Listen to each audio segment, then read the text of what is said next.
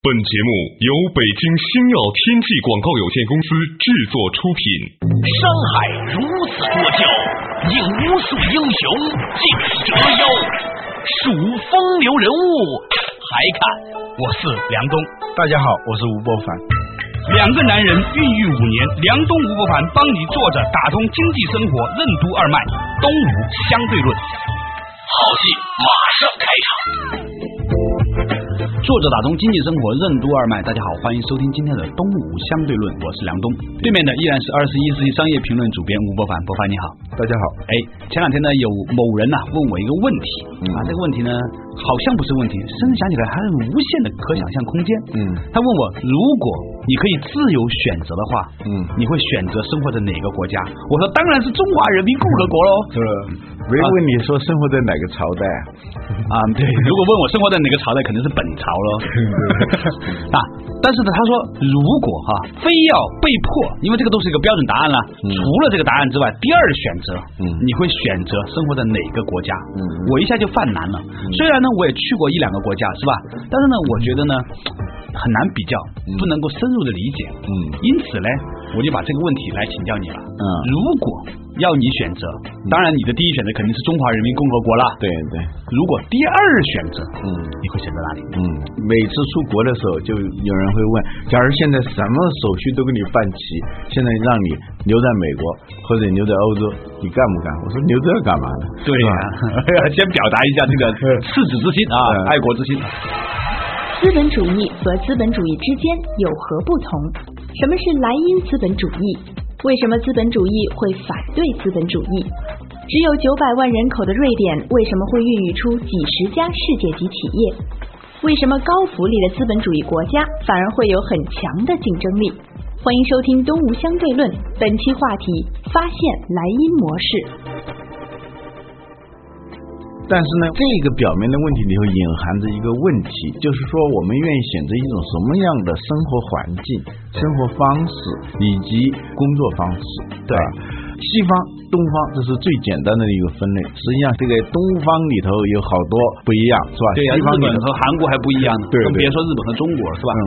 欧美我们老说欧美，欧洲跟美洲实际上是差别太大了。你别说欧美的差别大，就是加拿大跟美国可以随便那么出入，非常方便啊，对啊几乎是快成一个国家的。对，就跟从北京去通县一样是吧？啊，对，这两个国家实际上也非常不一样。从经济和文化属性来说，加拿大它是个欧洲国家，哦啊、美国呢，它是一个典型的美洲国家。这个如果按学术上的分类的话，还真有一个说法的。对，这种什么分类呢？就是资本主义啊，至少是两种，有人说是三种，一种叫盎格鲁撒克逊资本主义，这就是指哦英英美国的。英美国家啊模，式对对，他们的有血缘上的关联嘛，对制度上也有一定的血缘嘛，还有一种资本主义叫莱茵资本主义，嗯，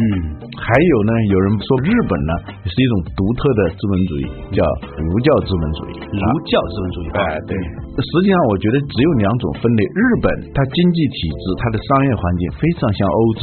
所以呢，它有一个别称叫亚洲的德国啊。你发现日本跟德国是非常像的，对产业类型啊，做点手工艺品啊，搞个汽车啊。对啊。最近啊，有一本书啊，好像在小范围内比较流行。小范围内啊现在我们做的工作就是把小范围的东西变成大范围的，是吧？嗯嗯把那些正在发生的未来呈现给大家啊。这本书的名字就叫《莱茵模式》， 嗯，呃，是一个澳大利亚的学者写的，是你写的序吗？ 不是我写的，我这个给这本书写序的人啊，远非我辈能比的， 是吧？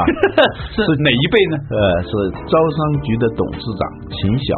招商局我们听说过，啊但是呢，不知道招商局和我们所熟悉的哪一些公司有关，是不是跟招商银行有关招？商局是非常大的一家企业，也招商银行肯定是啊，对，还有中集。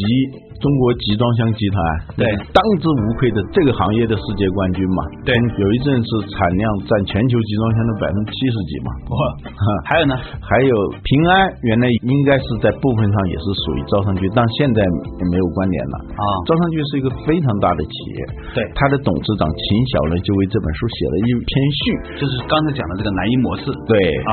那我之所以注意到这本书，就是因为秦晓给这本书写了序，嗯而且他在这个序言里头提了很多观点，我觉得是很值得我们大家思考。实际上呢，南一模式以前我就注意到了，我原来在社科院工作的时候，当时出了一本书叫《资本主义反对资本主义》，那么早这本书，嗯，在九一年，这本书好像听起来只有社科院能出。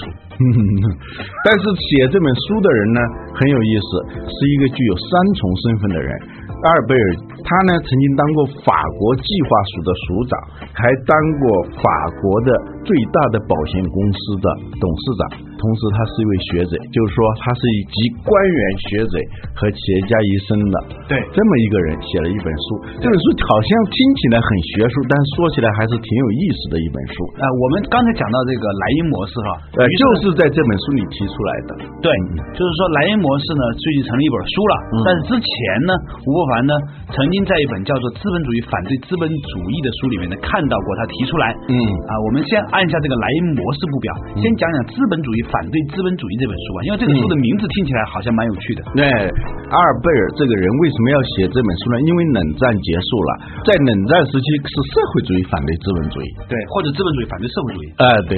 但是呢，冷战结束以后，资本主义好像没有了敌人。实际上，资本主义内部啊，它的那个分歧和冲突也是非常大的。对按一个网友的说法，说在资本主义内部，以这个德国为代表的莱茵模式的资本主义和以美国为代表的盎格鲁撒克森资本主义这两种模式之间的不同，甚至可以说跟国共两党的那个分歧一样大分歧一样大啊。哦简单的说呢，什么叫莱茵模式？就是莱茵和牛津的这些国家，他们所遵循的一种社会制度。荷兰、德国、奥地利、瑞士、意大利，我们在一次节目里头已经讲到过莱茵比河起。来，这些国家哈，嗯好像只有意大利是比较像艺术的，嗯，就是那个异类的艺艺术哈，嗯嗯就是好像那些国家似乎就算是我们不是那么熟悉，也觉得他们之间有某种的关联性。对对奥地利啊，德国啊、嗯对。瑞士、啊，除了这，些莱茵河流经的国家以外，还加上北欧四国。嗯，北欧四国给你的第一印象是什么？就是一个、呃很社会主义的资本主义，嗯嗯这么说吧。嗯嗯，对，瑞典、挪威、丹麦、芬兰啊，这四个国家在很多方面是非常像社会主义的。对，嗯但是不妨碍他们出现了世界级的好公司，你呃看怎么样？，有一年我去瑞典，我就特别大的疑惑，一直呢到现在我还想去瑞典仔细的研究这个问题。瑞典这个国家九百万人口，它有世界级的企业，我算了一下，有十几个。对呀、嗯，我们知道了很多公司啊，一说都是瑞典的，比如呢？宜家哦，对，IKEA，啊，一颗牙， 爱立信，哦，Ericsson，嗯，反正一直呃可以。 呃，这个利乐 哎，利乐是啊，啊，对，了不起了不起呃，，还有三大汽车公司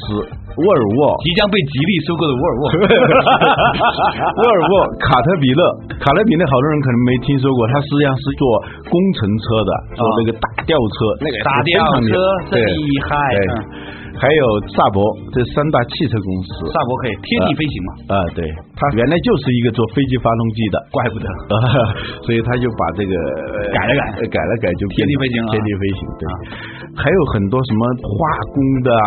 特种钢材的这样的一些企业啊真的不呃行还有伊莱克斯是吧？电器的哦那，还有一个叫 ABB，哦原，ABB 这个公司对是的啊，一说起来，就是说这位九百万人口的国家，相当于半个北京市人口的这么一个国家，有那么多的世界级企业，竞争力都非常强。对呀利乐在全球的业态来包装领域里头占了差不多百分之九十的市场份额。对，所有的那种软包装饮料几乎都是利乐的。嗯对所以最近我在满大街啊看见一个东西啊，嗯叫 I Love Milk，嗯就推广牛奶，嗯就只有一个这种业界占到垄断地位的公司，呃，它才会去推广一个品类概念。对对就只要你买牛奶喝对，那么都有百分之九十的机会在惠顾。因为我们每天都在用它的产品，但你意识不到，不管你是喝伊利还是蒙牛，对是吧？实际上包装都是它的，就那么么一个高福利的社会，它能出现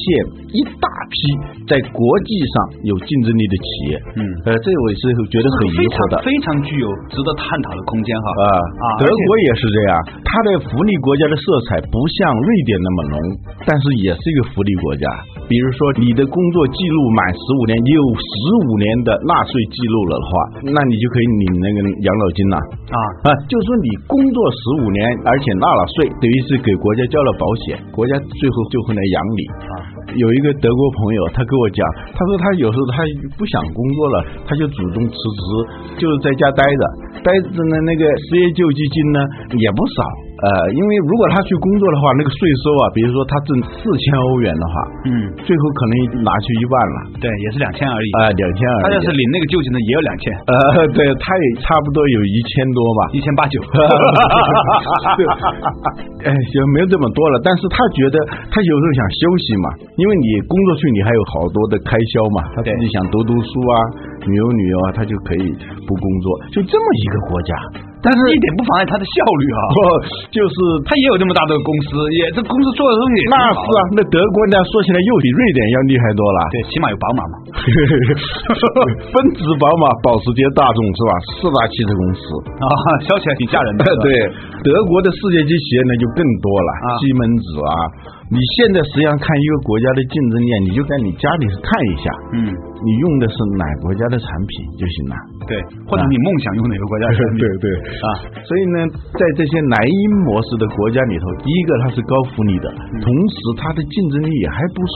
但是呢，在我们过去的印象当中啊，我们很少注意这样一种发展模式。我们一说西方，啊想到资本主义赤裸裸的，啊就那种就是吧美国的那样一种模式。对那简单的说，这种两种模式有什么不一样呢？在三个方这面个，不一样实在是太大了。嗯广告休息一下，马上回来认真探讨。什么是盎格鲁撒克逊资本主义？资本的无限放大会导致怎样的后果？过分强调金融在经济中的作用会带来哪些风险？想长期持有股票，为什么不要选 CFO 做总裁的公司？由账房先生创造价值的企业会产生哪些问题？以英美为代表的金融资本主义和以欧洲为代表的福利资本主义有何不同？欢迎继续收听《东吴相对论》，本期话题：发现莱茵模式。梁东吴不凡帮你坐着打通经济生活任督二脉，东吴相对论。作者打通经济生活任督二脉，大家好，欢迎继续回来到东吴相对论，我是梁东，对面的依然是二十一世纪商业评论主编吴伯凡，伯凡你好，大家好，哎，嗯，刚才呢，博凡呢跟我们聊到一个话题，说很多人呢一聊起资本主义呢，就觉得那种赤裸裸的尔虞我诈的金钱关系呀啊但是呢，没有想过还有另外一种资本主义，它的效率也挺高，也有世界级的公司，但是呢，人民的福利也不错，嗯啊，那就是所谓的莱茵河模式，嗯啊，那到底它为什么会是这个样子的呢？嗯，说到这个话题，我们可以回顾一下历史。我们的改革开放是一九七八年底啊，实际上是1979年呃，实际上是一九七九年。那个时候啊，我们中国对外开放了，我们第一眼看到的外面的世界啊，首先是美国或者说英国，因为当时差不多与我们中国改革开放同时，在西方政坛出现了两个人物，嗯这两个人物一个叫里根，一个叫撒切尔夫人，嗯嗯，他们几乎是同时的，而且他们在政见上、在经济思想上是非常相似的。后来学者们把这种叫里根主义啊、里根撒切尔模式啊，对实际上都是说的是英美的这样一种模式。嗯这模式的特点呢是强调私有化，强调政府少干预，极度的鼓励竞争，强调金融在经济发展当中的作用啊，不仅对一般的公司管制要少，而且对金融公司管制也要非常的少，鼓励他们去进行创新等等。当然了。这的确呢，给当时的美国和英国带来了经济上的活力。这种模式呢，几乎跟我们改革开放的这个历史啊是一样长，一直到二零零八年金融危机爆发，证明这种模式是非常有问题的也是三十年哈。啊。它也是三十年，所以有句话，三十年河东，三十年河西啊。嗯这话真的不是随口说的，就像以前说“日出而作，日落而息”一样，嗯嗯这话太深刻了，嗯，里面包含了大道理啊。这种盎格鲁撒克逊资本主义还有一个别称叫什么？金融资本主义，哦或者叫掠夺型金融资本主义。嗯啊，实际上在三十年间发生了很多很多的金融危机啊、股市崩盘啊，都跟这种金融资本主义关系非常的大。什么叫资本呢？资本就是说用于财富再生产的那种资源。对嗯，比如说中国古代各朝各代的有了很多的财富，但是他弄去，比如说修长城啊，去修宫殿啊，这个就不能叫资本。资本呢，它是流动性的，可以增值的，对，可以增值的。过去呢，在日常观念当中，钱总是用来买东西的，嗯，但是另外一种呢，叫钱是用来生钱。对，这就叫资本主义。资本是任何社会都有资本，我们搞社会主义也要有资本嘛，是吧？啊，这个资本运作、资本市场都是有的嘛。但是资本主义和这个有什么区别呢？资本主义简单说就唯资本论。过去呢是在钱里头看到的是物，这个资本主义啊，它是在物里头看到的是钱哦，这句话说的很深刻啊啊、。它衡量任何价值都是从资本的角度。如果你没有流动性，不能够很快的增值，那么你就是没有价值的。或者你这个钱，你把它放在自己的口袋里省不动，那也不叫资本，是吧？所以呢，在中国古代啊，《史记》里面有篇文章，嗯叫《货值列传》。嗯，它呢，实际上呢，就用这两个字来分别讲述了商品经济里面两个东西。呃货呢是指货品、商品；对，值呢，繁殖的值呢，其实就是资本，就是用来生钱的钱，嗯对这叫资本；对。用来买东西的呢，那不叫资本。对，所以呢，在你跟撒切尔强调的这种发展模式里头，就把资本的那种特性呢更加放大，最后呢就变成了整个经济行为是围绕着资本在运行。嗯，比如说油价一会儿一百四十美元，一会儿四十美元，这个过程它实际上你用普通的经济逻辑你是解释不清楚的。嗯，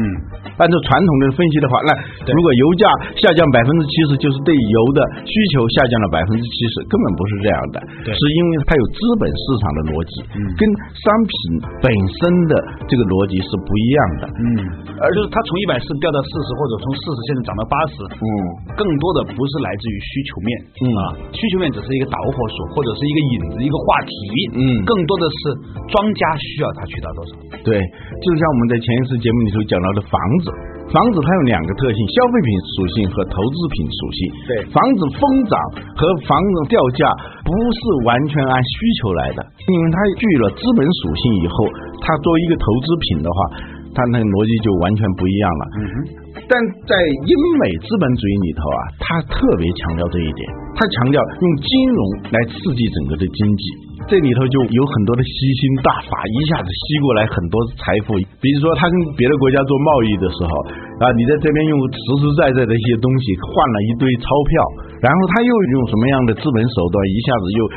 无形当中你换的只是一些纸而已，他有这样一种手法。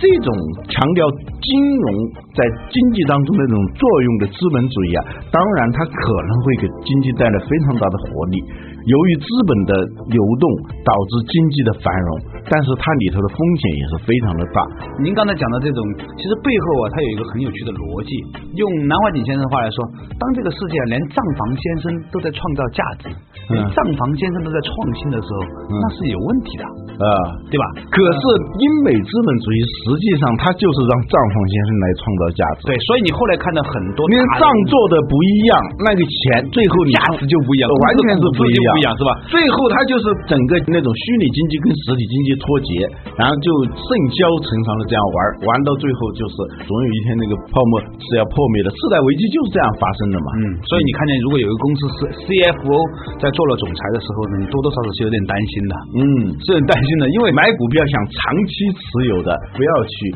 买那些有 CFO 当总裁的这样的公司，他肯定是能够把一根稻草最后做账能做成一根金条。或者没有那么夸张的话呢，他起码啊在看待这个生意的时候啊，嗯他的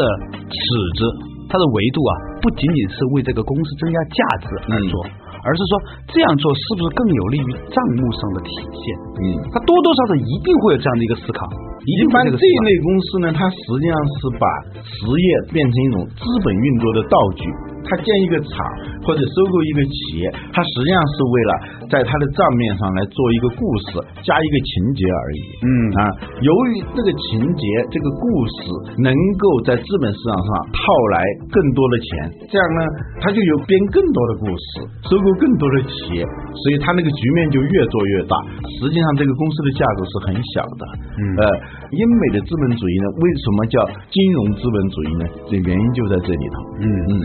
有趣的地方在于哈，嗯这个全世界最大的资本家巴菲特，嗯他个人并不喜欢这样的东西。嗯你看巴菲特真正他自己投资的公司啊，都是实实在在有盈利能力、实实在在持续的盈利的公司。嗯所以这个生活的这个吊诡啊，就在这里哈。那说回来，嗯我们今天谈论的话题呢，就是这个莱茵河模式，嗯就是说呢，在资本主义里面呢，也分成不同的资本主义。嗯，我们讲到盎格鲁撒克逊资本主义，它的外号叫金融资本主义，或者叫掠夺型金融资本主义。而莱茵模式呢，这种资本主义它有个外号叫福利资本主义。嗯，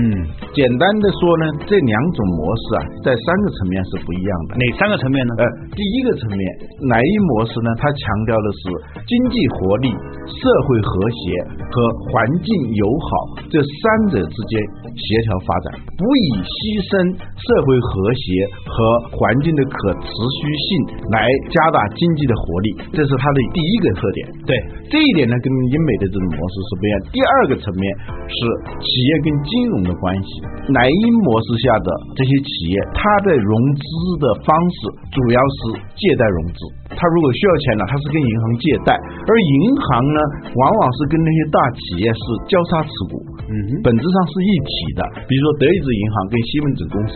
在日本也是这样。像丰田汽车，它属于一个大的财团，这个财团里头它产融这些是结合，而且是呃你中有我，我中有你，它不可能是那些金融企业来骗实体企业，因为它本质上是一家的。在英美模式下，企业融资的主要方式是股权融资，或者叫直接融资，所以它的股市非常的发达。差别是不是更本质的就是说，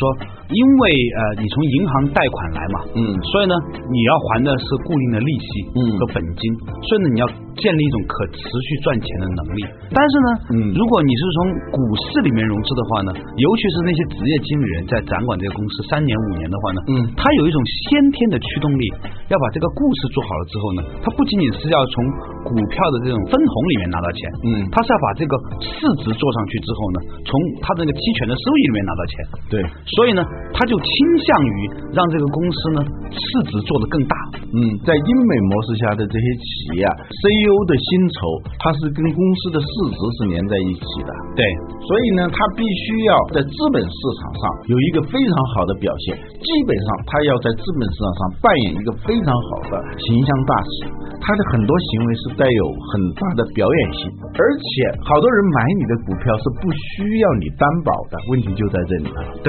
而在银行的这种借贷融资里头，它是需要抵押的。比如说两家规模差不多的企业，一个在英美模式下，一个在南英模式下。那么在南英模式下的企业，它要去扩大企业的规模，它必须要去跟银行去贷款，银行是要对它的那个资质进行严格的认证的。嗯，但是另外一家企业，它如果在英美的股票市场上去融资的话，它只需要把这个故事讲得非常好。当然了，高风险高回报，也可能呢，莱茵模式下的这种企业，它发展比较缓慢，缺乏想象力，但是它避免了很大的企业运营的风险以及社会的风险。反正不是企业赔就是股民赔嘛。如果你的风险一旦控制不好，要不造成非常大的金融风险，要不会造成非常大的社会动荡。对嗯，这是它的第二点不同，就是它的融资方式不同。第三点到底有什么不一样呢？第三点呢，就是企业的治理结构不一样。在莱茵模式下的企业，企业的领导人更多的相当于公司的一个公关发言人，他在整个的企业里头没有至高无上的权利，甚至只是代表员工利益的一个发言人而已。嗯哼，企业跟员工之间的关系呢，是一个利益共同体。考察企业领导人业绩的，不是看这个公司的市值有多高，而是你能不能够让员工们开心。所以裁员啊，在南一模式下是非常少的，而且你你裁员的代价是非常高的。中国企业搞海外并购的时候，不懂得这个去收购欧洲的企业去嘛，进一步算以后想裁员，后来一算还不如不裁员呢。对，所以曾经常常听说的这种情形，就是一个公司说要被你收购的时候，还贴钱给你，他知道实际上贴钱还是划算。对，西门子是吧？被收购的时候所以，当时西门子的那个明基去收购，真的是给了很多的嫁妆，好像是好几个亿的欧元给明基嘛。当时我们觉得便宜嘛，实际上你一旦收过来，你要为他的员工一生负责。对，简单的说，英美资本主义是强调股东价值最大化，而莱茵模式呢，强调是企业在经济社会环境的协调发展，嗯企业更多的扮演着一个社会公民的角色。嗯哼，今天在我们探讨的话题呢，就是说资本主义也不是铁板一块，资本主义也在反对资本主义。以英美为主的这种资本主义呢，更强调的是唯资本论啊，企业呢很多时候呢是围绕资本的需求而展开的。但是呢，以莱茵河畔的像德国啊、瑞典呐、包括北欧的一些国家呢，他们不是这个样子的，他们做企业主要的来的钱不是从股市上来，而是从银行上来。那这个企业经营的很重要的一个指标，不仅仅是业绩，还有说你是不是能够让员工得以存活啊？你是不是为员工制造了一个好的一个福利，然后一它个是个生活生的活平社衡区，啊，一个生活社区，所以呢，导致了说呢，资本主义和资本主义之间呢有很大的不同，这一点恰好是我们需要关注的，因为在我国改革开放的初期，那个时候我们一接触资本主义呢，恰好是里根和撒切尔夫人他们在主张的这种所谓的高度自由的竞争的这样一种资本主义模型，所以呢，很多的朋友都以为资本主义就只有那一种方式，嗯所以呢，现在呢，我们再回过头来看呢，发现原来资本主义里面也有另外一种模式是值得我们观察的。嗯，好了，感谢大家收听今天的《东吴相对论》，下一次节目时间再见。欢迎收听《东吴相对论》，经济之声北京 FM 九十六点六，上海 FM 九十一点四，广州、深圳 FM 幺零六点六，中国之声北京 FM 幺零六点一，上海 FM 九十九点零，广州 FM 八十九点三，深圳 FM 九十五点八。